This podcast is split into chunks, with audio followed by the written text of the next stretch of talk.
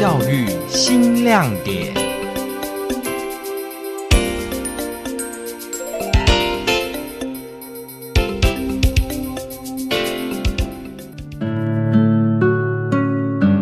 口直心快，有什么说什么，但是他很刀子嘴豆腐心，人蛮好，只是有时候态度也很硬。他是一个很霸气的人，就很为有一点为他人着想。学生口中霸气外露、刀子嘴豆腐心的教练究竟是谁呢？那我嘴巴也常常讲，我也说我下辈子不当的不当教练了。人家当老师四点之后就可以回家，我还不行，我还自己还这边带着他们一直练。暑假时间大家都去玩了，我我还要带他们一起练，我真的是觉得很辛苦，但是也蛮高兴的。口中说着不想再当教练了。眼睛却笑得眯成了一条线。新北市安康高中的徐颖熙教练，举重国手，二零一八年亚太大师赛的举重冠军，今年杏坛芬芳奖的得主。从选手转任教职，二十年来，从不会教学生到培育出许多的举重好手。听众朋友您好，我是台北总台张玉琴。今天的节目，让我们来认识这位霸气又温暖的徐颖熙教练。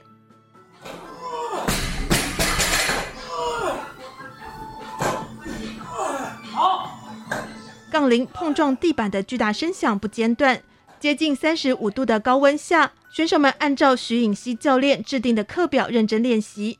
刚接触举重运动的陈义佳正在练习高拉的动作，已经一个小时。我指导学生哦，那个技术动作不会太早，因为第一个太快就不稳，第二个太快就没有一个保护力，啊，第三个，呃，如果太快的话。你会让学生觉得哦，这么容易就学会了，也很容易就放弃掉了。就是说，让他一直做重复，一直做重复的话，也可以在当中去看到他的一个坚持度到哪里。啊，不然练到一个不行，练练到不行了之后，就要就要就要闪人，就要走人了。这样对我来讲，我其实会很灰心，因为真的教举重真的没有那么好教。扎实的训练要求是教练的坚持。来自彰化的徐颖熙教练，从国中开始接触举重，对他来说，举重让他找到人生的新方向。高中时刻苦练，进入国体大，年年当选国手。两千年打破的全国纪录，更是维持了十六年之久。大学毕业后，为了继续接触热爱的举重运动，也为了现实考量，从选手转任教职，却是极端不适应老师这个新身份。当了三三个月的代课，我就想离职，我不想当了，因为刚毕业嘛，带这些学生，我自己都想，奇怪，这个这么这么简单的动作，为什么都不会？其实我也让我很头痛啊！啊，其实我没有课的话，我基本上都去看别人上课怎么上课。哎那时候又是九年一贯的刚开始，我什么都不懂，什么都不会。其实我是很怕，会惊啊，哎呀，我怕把人家教坏教坏了，哎呀。他就是边学边教，我反正我就是一点一滴的告诉我自己说，那些学生真的是不会，你要就是慢慢的把你的专业一点一滴的提出来，一点一滴的推出来，教会他们这样子。啊现在做了这么久了，都蛮清楚了，什么时期给他们什么东西，然后怎么样去接。从不知道怎么教学生，到开始了解学生的盲点，逐步拆解动作，引导学生理解。但是在教职生涯中，徐颖熙教练也曾经迷惑：到底教举重可以带给孩子什么？到底有没有用？我真的是有一点彷徨，我就不知道说我到底练他们要干什么，教他们练举重要干嘛？又不见得有饭可以吃。那我曾经想了两年，那我也曾经问过我自己毕业的小小朋友：你觉得练举重这三年，你毕了业，你会后悔吗？他说：嗯，老师没啊，那也后后悔。哎，我感觉我比。一般人更加抗压性更强，对，所以这是我找到出路的一个原因。最起码我练他们，以后出了社会之后，不管做做什么做什么行业，对待那个老板的一个忠诚度，跟那个对待做事情的一个态度，都比一般人还要强。所以我觉得，哎，这样这样也不错啊。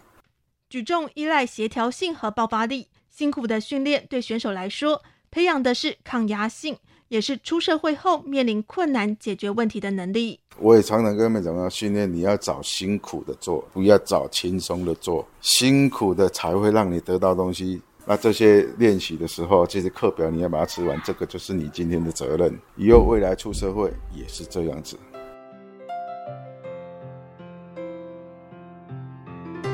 徐颖熙教练的带领下，陈冠霖已经连续两年在全中运获得金牌，也打破了多项的大会纪录。光荣的背后，有着令人佩服的毅力。然后陈冠霖哦，他让我真的是很印象，真的很深刻。好。他只要举一把就可以冠军，不过上场之后完蛋了，那个手镯啪一声，其实是撕裂的。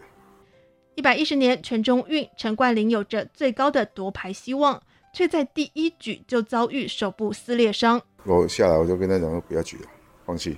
他说老师我要举，然后啊真的是很感动啊，他真的还上去举。第二把上场之后，啪又一声啊完蛋。另外一只手又又重，撕裂伤，韧带撕裂伤是差一度就断掉了。嗯，他还上去举，我说不要举了。第二把我说不要举了，他他还是红着眼眶啊，流着泪跟我讲，说他要比。包扎完，然后教练本来没有让我比，然后我就想说，就还有最后一把，然后就试试看，想要拼金牌。然后挺举老师，我们教练本来也没有让我比。是因为那时候很痛，然后就在哭，然后就哭着跟教练说：“我想试试看。”坚持上场也让徐颖熙教练陷入了两难。不管任何一个项目在运动场上的一个竞技啊，即使受伤了还拼到一个你死我活，你就是该上，就是要去上。不行，你不能说，呃，我现在受伤了，我不行了，应该去尝试看看。只是我们就是把它拿捏到哎一个我们还可以接受一个。安全的范围，哎，这样子。那我知道他是一个不不认输的一个小朋友，我们也准备很久了，他也不想失去。那一年，陈冠霖在抓举和挺举都夺下金牌，徐颖熙教练守住安全的防线，竞技场上帮选手坚持圆梦，场下更不时用巧手做出美味的料理，为孩子补充营养。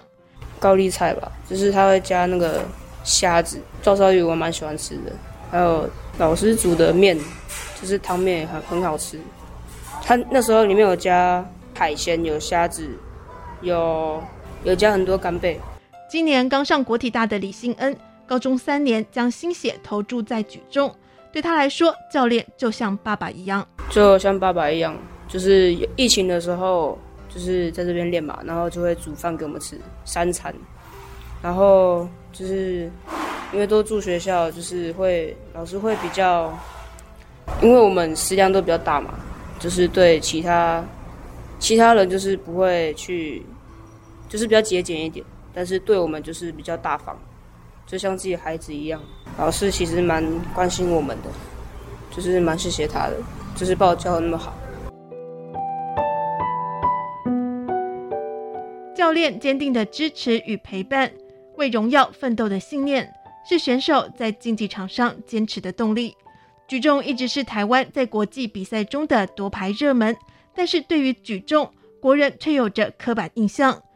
徐颖熙教练说，这造成了基层教练在招生上的困境。举重刻板印象就是给人家感觉就是长不高，其实是我们选材的问题。我们经常都是选比较矮的人，因为那个地上跟到举到头上那个力矩哈，更短更快越好啊，啊，但是也不不见得说是矮的人会比较好啊。我们重量级、超重量级最高的身份以以以世界来讲的话，最高两百零五公分呢。那我们又分分了十个量级，每一个量级有适合的身高，其实不会不会有身高的一个限制啊。好，但只是说我们的刻板印象置入的很深。徐颖熙教练希望近来健身运动的风气可以改善对举重的刻板印象，让更多民众认识这个运动。他也持续的参加比赛，拿下第一届亚太地区大师赛八十五公斤的冠军，更希望参加二零二五年在双北举办的世界壮年运动会，继续用荣耀鼓励孩子。今天的节目就为您进行到这。本周教育新亮点将为您介绍今年杏坛芬芳奖得主的故事，欢迎听众朋友收听。